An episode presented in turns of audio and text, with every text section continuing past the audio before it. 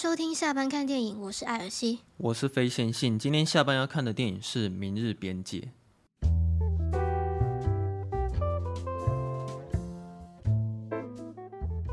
有没有觉得很后悔当初没有去 IMAX 看？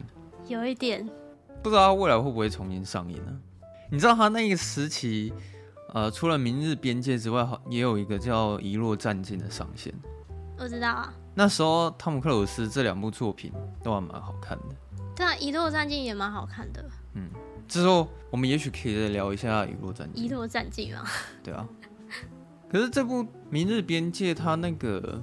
女主角艾米丽·布朗应该算是第一次的转型，因为她之前的她之前的形象比较多都是算是那种喜剧片演员，或者是比较轻电影吧，轻小说电影，就是比较温馨的那一种。之前他你应该比较有印象的是穿着 Prada 恶魔，嗯，然后《明日边界》应该算是他第一次拍动作片。哎、欸，她在这部也是蛮正的耶，蛮正的、啊。尤其是他每他每一次那个汤姆克鲁斯每次回去找他，他不都会有一个那个做那个伏地挺身有个 wave 起来那个动作吗？哦，我也蛮喜欢看他做那个那个蛮性感那个动作。对啊，他转型蛮成功的啊。自从这部电影之后，他接下来的作品就会有一些动作片跟一些很严肃的电影，像《怒火边界》也是他演的哦。他好像演了很多边界的电影啊。啊，然后那个艾米露·布朗他有。他有去帮风起配音，你知道吗？哦，可是我没看过风起。哦，风起是宫崎骏，算是宫崎骏唯一一部就是那个主角是男生的啊，这样子啊、哦？嗯，他这个我倒是不知道。对，他是以男性视角出发，就他基本上以往他以前的故事的主角通常都是女性嘛。对啊，我是听说风起还好啦，好像很多人都说风起没有没有那么好看，是不是？我觉得比较没有那么童话吧。那、啊、他有在讲环保吗？我我有点忘记，其实我才看过一次、哦。原来 原来他这么这么不好看啊！现在现在、欸、他，我觉得那个风起好像比较是在讲宫崎骏，他其实有点投射他自己进去，因为他他里面那个主角就是他是学怎么就是去做一台飞，怎么设计飞机。嗯，我的印象都是这样啊。然后宫崎骏他们家好像、哦、他以前好像就做这个的。艾米丽·布朗，她配音的对象是那个李健蔡惠子。其实我我我不知道这这是哪个角色。没关系啊，这这在这里不是很重要。然后，哎、欸，你是不是也有看过他那个《命运规划局》？哦，有啊。那部其实也蛮好看的。戴帽子的那个吗？对对对，然后他跟那个麦特·戴蒙一起演的。然后后来就是比较近代，就是那个《境界》啊，跟《境界》啊。嗯。天啊，我真的好想看《境界二》哦。嗯。你跟我靠腰蛮多次的，看来你是真的蛮想看的。真的，因为因为我跟你讲，《境界》是我难得，就是我很喜欢的那种惊悚片。哦，你喜欢的惊悚片不多，但是《境界》很符合你的胃口。对对对对对。它里面也是有异形嘛？对，《明日边界》也是有异形。哎、欸，我发现他演的电影其实好像多少都有一点共同点哦。一定要这样吗？然后汤姆克鲁斯，我是觉得他超不像菜鸟。他虽然在这部电影他演他是饰演一个菜鸟，可是我觉得汤姆克鲁斯他不管怎么演就是不像菜鸟。哎，你不会有这种感觉吗？身上的那个气场太强了。你对于他那个不可能任务的印象就是已经有既定的印象在了，所以你现在就要去演一个菜鸟，发现就是不太适合。然后其实那个艾米丽布朗她在幕后花絮有讲过，她说她有一件事情觉得蛮爽的，就是在这部电影里面她是要训练汤姆克鲁斯。哦。就是说，由我来训练你，这实在是太好了。可是因为他第一次拍动作片，所以其实汤姆克鲁斯教他蛮多东西的。然后也有听说，好像呃，因为他第一天拍摄的时候有点没有办法承受那个战装机甲的那个重量。哎、欸，对他他们那个是真的耶。对啊，就是因为因为那个汤姆克鲁斯说他不想用特效，对，所以他们就穿真的。然后那个好像有有大概六十公斤吧。对，就是有三四十公斤，然后如果你再加一些你一些什么什么枪啊什么配备上去，就是可能要快六十公斤。哦，对，谁受得了？他说他第一天，欸、第一天他就哭了，太重。对，他第一天他就哭了，他之后是就没哭了。可是第一天他就是有哭倒在汤姆克鲁斯的怀里，然后之后还是就是把它拍完了，因为他好像有讲说，为了要拍动作片，他也是提早了三到四个月，然后做了很多那种。体力上的重训的训练，我记得那时候这部电影上映的时候，基本上都是压倒性的好评啊，就是不管是影评人还是观众，就是大家对于这部电影的评价都还蛮高的。嗯、可是说实在，我也觉得动作片就是要像他这样拍啊，从头到尾绝无冷场啊，然后又有大量的动作场面，而且剧情又蛮用心在琢磨的吧，就不太算是无脑爽片。对，它不算是无脑爽片。这一部就是也是改编的啊，嗯，它是改编那个日本轻小说家，嗯，他叫樱坂阳，在二零零四年的作品叫做《All You Need Is Kill》，那台湾翻译是叫《杀戮轮回》。哦，嗯，光听名字就就，就感觉它里面的故事就是一直死，一直死嘛，对不对？嘿，对。但其实，其实我我我觉得可能有很多观众他们会觉得说。这种轮回电影其实已经不新鲜了。嗯，其实这算比较老套的题材啦。对，但是对我我觉得就这其实其实主要就是不不是不是看说他这个轮回这个题材啊，就是要看说他怎么去设定他这个轮回。应该是说你是用什么东西去包装轮回这个东西？嗯，还有他就是每每次轮回啊，他就是那个主角他心境的变化，对，就主要是要在这边。他这次在包装轮回这件事情是架构在动作片上跟异形这个东西，他是用这个题材在包装轮回。那其实之前在看轮回的电影的时候，大部分的导演都是用爱情片在包装，不是那种喜剧啊。对啊，就像那个亚当·山德勒演的《命运好好玩》，不知道算不算？《真爱每一天》我不知道算不算。嗯，哎、欸，《真爱每一天》他应该是回到过去，所以那他那个应该不算。不是有一个是那种喜剧吗？就是什么他生日那天他会一直哦重来那个什么棕榈全部失忆啊哦，那那也是一个。对，对对，反正就有很多类类似的啦，还有那个什么、啊、什么有一个也是很好看，叫什么拦截记忆嘛哦，你还记得那一部哦？对对，那部我印象蛮深刻，在火车上啊，对，那一部蛮好看的，嗯，对，其实这样讲讲轮回片也是蛮多的，对啊、但是。大部分还是以爱情片为主。那反正《明日边界》这部电影，我是觉得我跟大家的想法都一样，就是看完的时候觉得它很好看，嗯、然后也蛮刺激的。但是看完的时候，我是真的没什么想法。那就是就蛮好看的、啊。我对啊，就是我我觉得我觉得嗯不错。然后说实在也没什么缺点，但我。我基本上没有什么太多的想法，应该是就有就有娱乐到吧，对吧、啊？但反正有一些电影很烂，可是我蛮多话要讲的。你要看你要讲的是好话还是坏话，对啊。好啦，可是《明日边界》我唯一其实比较想要提出来的是，它里面在探讨互相认识的这个概念，因为这个概念其实蛮蛮浪漫的。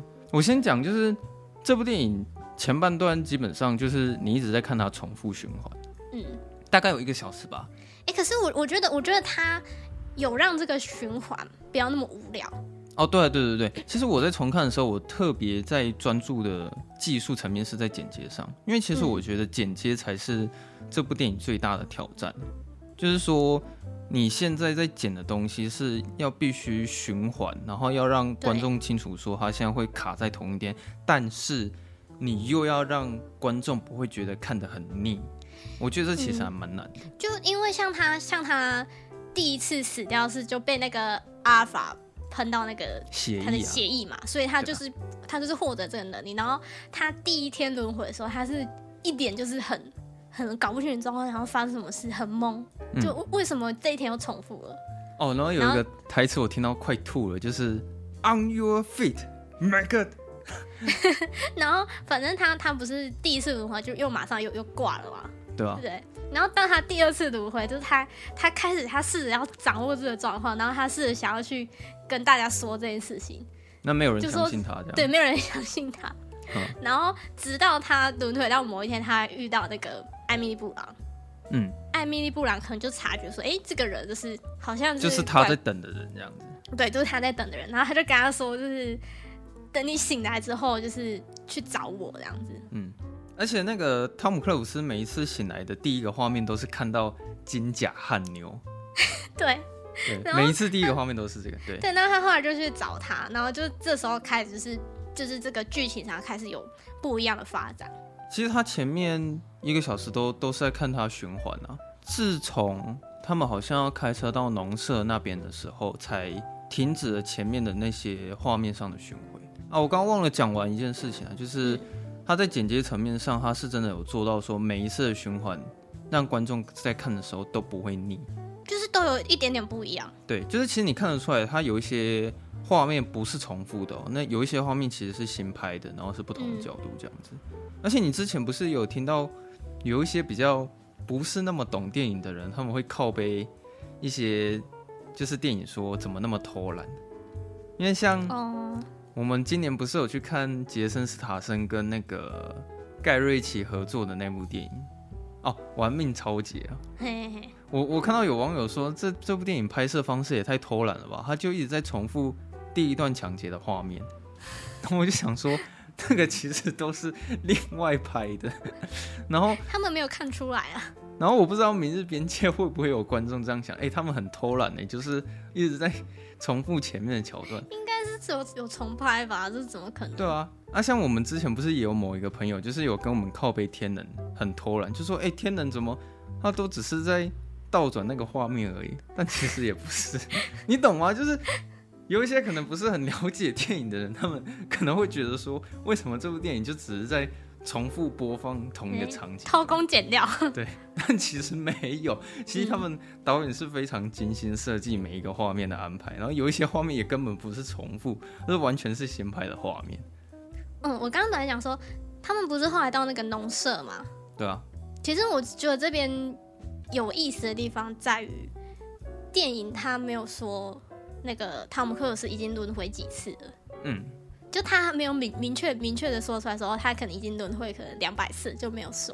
哈，对，所以就是对于我们，还有对于那个艾米丽布朗这个角色，就是其实来到这个地方都是一个很新鲜的一个新的体验。哦，对啊，对。可是对于汤姆克鲁斯来说，他可能就是已经在这里几百次了。其实看到一半的时候，你可以看得出来，汤姆克鲁斯他其实已经放弃了。就是说，他发现说，他不管怎么尝试，不管怎么去优化他每一次的作战计划，永远都会失败。他已经尝试过真的很多次，然后后来他他有一天真的就直接放弃的时候，他是好像是跑到酒吧那边在喝酒。对对对对对，他有一次他整个就是想说，他今天就想要休假一天，然后就去酒吧。因为他每一次尝试都想要去救艾米丽布朗，但总是一定会失败，因为。可能是阿尔法，他们就是早就已经知道说他们一开始会怎么行动之类，可能都已经会被敌人预测到，所以他发现不管怎么试都会失败。像你刚刚我们在讲说，汤姆克鲁斯开车到农舍那边嘛，其实那一次我其实算对那边有一有一些小疑问吧，就是说汤姆克鲁斯一直在说服艾米丽布朗说不要去开那一架直升机。不知道为什么艾米丽布朗她非常坚持一定要去利用那台直升机离开那里，然后不管怎么说服都一定会失败。因为应该应该是说，这对于艾米丽布朗来说都是第一次啊。哦，对。然后他他这个角色的设定就是他无论如何他就是一定要亲自就是冲锋陷阵，然后就是去、去去解决这个问题。可是因为汤姆克斯他已经轮回了不知道上百次了吧？嗯，所以因为。他就是在这边，他一直想要救艾米布朗，嗯，可是无论如何他都救不了他，就是艾米布朗，他永远过不了这一关。其实那时候他有讲一句话，我蛮同情他的，就是汤姆克鲁斯讲了一句话说，我每次就永远只能带你到这么远，就是我顶多只能带你到这里而已，永远都是这样子，你永远活不过这里，嗯、就是对啊，你感觉出来说他真的已经可能不知道。重复了这边几百次的场景了，对，然后他到最后可能真的也就是非常的失落，他可能重复的次数已经多到说他早就已经知道艾米丽布朗他喝咖啡都一定会加三三次的糖，对，然后他其实也知道直升机的钥匙在哪里，然后他也知道是哦哪边可以找到跟艾米丽布朗一样 size 的衣服，就其他都知道，而且我觉得很难过的是。他们这样子一直重复过这一天，然后等于说汤姆克鲁斯他其实是越来越了解艾米丽布朗这个人，但艾艾米丽布朗就是对汤姆克鲁斯是其实、就是、是一无所知，对，就蛮难过，这两边的就是不一样的感觉。我觉得这部有有一些还蛮好笑的笑点是，就是可能是一百种汤姆克鲁斯的死法。哦，oh. 我觉得有一个很好笑的是，他是他第一次想要去找艾米丽布朗那边，他不是要那个做俯俯卧挺身，然后做假动作，然后要从一台车、哦、车底下面翻身过去。哦，对啊。然后他第一次不是失败嘛，就啊发出惨叫。然后那个军官还看到说什么这个人在想什么？你知道我想说，如果有平行世界的话，是可能在每个平行世界都有一个死掉的汤姆克鲁斯。那我觉得那个有点像玩游戏啊。对，然后还有他们在训练的时候啊，就那个一言不合，艾米丽布朗就开枪。哦，说哎，你还好吗？然后汤姆克鲁斯说：“哦，我我我很好，我好像脊椎断了，我现在只剩下我嘴巴有感觉。”嗯，然后说：“哦，好，那我们就重来一次吧。”然后就开枪把他爆掉。然后有几次是艾米丽布朗要杀他的时候，汤姆克鲁斯会改口，就说：“哦，没有，其实我现在人很好，其实我我现在都有感觉了。”然后他就一直会跪地求饶说：“拜托，我不想再死。”这样子。其实我觉得被杀死这一点真的还好，我觉得对我来说比较痛苦的是说。他要一直重复，就是原本一定要经历过的那些关卡，比如说你一定要先从那个 On Your Feet 每个那边开始哦，oh. 就是你一定要从那边开始，然后看到一个士官长，然后接下来带你介绍新人，然后带你认识一个新场地，然后经过一天，然后你才会到第二天的海滩。就是每一次死掉之后，我就要一直重复那个很腻耶。嗯，嗯，可是我觉得有一个优势哎。就是因为他不断重复这一篇，然后他就是可以，你就你就可以看他从一个什么都不会，这是真的是什么都不会的菜鸟，连那个保险开关怎么开都不知道的菜鸟，他还切到日文翻译的那个，对，然后到他身经百战，就是他可以可能就是可以闭着眼睛，然后就可能往后开枪，就知道说，哎，后面现在有一只要过来了，嗯，对啊，以及他就是透过这样子。重复每一天，他、哦、他就可以一直重复训练啊。对对对，那我懂了。这这其实这个故事是要告诉我们说，你想要训练你一个专长，就是要每天重复的刻意练习嘛。对对对。汤姆克鲁斯这个刻意练习相当成功啊。嗯。我就唯一特别想讲这走一件事情，是他们在讨论为什么要认识彼此。第一次在讨论这件事情的时候，是艾米丽布朗开车在汤姆克鲁斯前往农舍的那个过程，他其实。嗯第一次跟他讲说，凯吉，其实我不需要认识你，要不是你是为了你自己好，其实你也不会想要认识我。这是他他讲第一次。那第二次是最后艾米丽布朗她要硬要驾驶直升机的时候，他那时候我问他说，为什么我的生死对你来说有这么重要？然后汤姆克鲁斯说，其实我不希望认识你，但是我们还是相遇了。对，那最后一次是在结局那边呢，就是。换艾米丽布朗，他说：“凯吉，其实你是一个好人。如果可以的话，我真的希望有一个机会可以好好的认识你。”然后一讲完之后，他马上冲上去跟他接吻，他就离开了那那里。我觉得他们一直在会一直在拉扯，说不希望认识对方跟很想要认识对方，会是一个他们很纠结的事情。这个我觉得是有呼应到结局的，因为结局你记不记得最后一个画面是？汤姆克鲁斯跑去找艾米丽布朗，对，就是又又都是一样的场景嘛。对，可是这次唯唯一不一样的是，就是他对艾米丽布朗什么都知道，他甚至知道他的中间名叫洛斯，几乎什么都知道。嗯、但因为现在又重复了嘛，对汤姆克鲁斯又是一无所知。这时候他一个微笑之后，电影就结束了。但其实我在想过说，如果这个时候汤姆克鲁斯有讲话的话，他有没有可能会回答他说？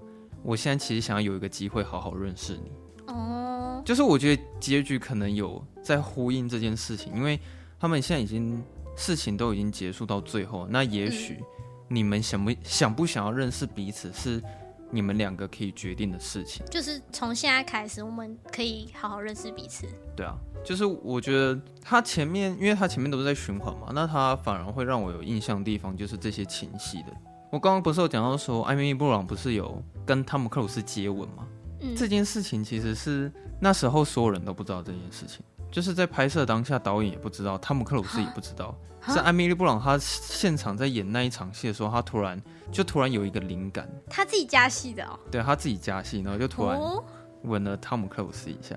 但我我我觉得就那时候的剧情张力，我是觉得还不错啊，因为到那个阶段，就是他们都意识到自己可能活不过那一关了，嗯，然后就这样吧，就是我身边也只有你，你身边也只有我，那我们就，因为其实编剧有特别解释这件事情啊，编剧是讲说他本来在剧本里面就是有写一些他们两个人很浪漫的桥段，但是后来编剧发现说，其实这些桥段并不适合。艾米丽·布朗的调性，所以他就把那些情节拔掉了。所以原本是有一些浪漫情节，但最后那一场接吻戏是艾米丽·布朗她自己加上去的。那我只是会稍微讲一下说，如果这时候性别互换的话，那这对于一般大众的舆论可能就不太一样。哦，对吧？就是又在那边政治正确什么了，对不对？因为如果现在假设是男生没有经过女方的同意，然后就主动去接吻的话，这应该会造成很多的批评。好，这就像是当男人的恋爱时那样，对吧？嗯，对。对。可是我觉得这可能就是性别，真的是性别上的偏见啊。像现在艾米丽·布朗如果是主动去亲汤姆·克鲁斯，其实根本就不会有人讲什么。对吧？嗯，的确，这这件事情在探讨的重点还是在于说，这这个动作到底有没有对电影上是加分的啦？对，那现在只是以结果论来说，那一场的情感上张力是很强的。嗯，对。然后最后，汤姆克鲁斯他是用一种很帅气的姿势，然后拔了五颗手榴弹的那个那个手榴栓，对，然后毁掉了整个奥米加，这样。嗯，大概是这样。我其实我对于这部电影主要会特别想讲的就是这件事情。其实我不太懂他们这个怪物哎、欸。哦，你说那个异形是不是？对啊对啊，它是什么？它叫什么？叫拟态。它是叫拟态没错。它是叫拟态，然后里面有一只特别强的蓝色，叫做阿尔法。对。那欧米茄是什么？欧米茄是他们的基地吗？还是他们的母体？还是说他们的大脑？奥米加母体吧，应该这种奥米加母体跟阿尔法这两个东西。嗯。大致的那个叫阿尔法。对。然后有一个母体，它它就只是一颗头脑的外观而已。其实我觉得它这个设定都算简单了，就是说，反正那个母体的能力是它有办法重置一天的时间。嗯，所以那个最后汤姆克鲁斯也可以活下来，也是因为这样子啊，因为他把它炸掉之后，他又再一次染到了奥米加母体的血液，所以他又可以再重置那一那时候的时间。而且他就是又更回到前面一点点。对。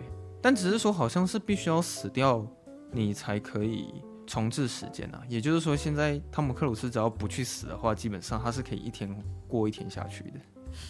是是这样是这样讲没错吧？是没错啊。啊，还还有一个一个一个但书是他的那个协议里面必须要有那个阿尔法的协议。就是如果你真的想要解决这个问题的话，就是你要去医院里面换血哎，对，对啊，去换血一下就就可以，就会变成正常的人类。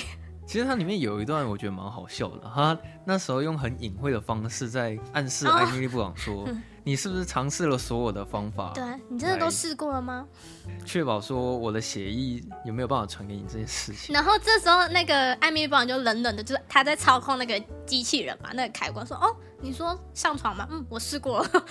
哎、欸，可是我觉得汤姆克鲁斯他当下可以有一些反应啊，就是说哦，原来你曾经已经试过了，这样。不知道你觉得试的怎么样？其实我觉得他同时在讲重复轮回的概念，他同时也在讲先知的概念。你不觉得汤姆克鲁斯他就是一个能够预测未来的先知吗？他可以告诉每一个人你接下来会发生的命运是什么。但我觉得其实你不觉得这其实就很像。在玩游戏吗？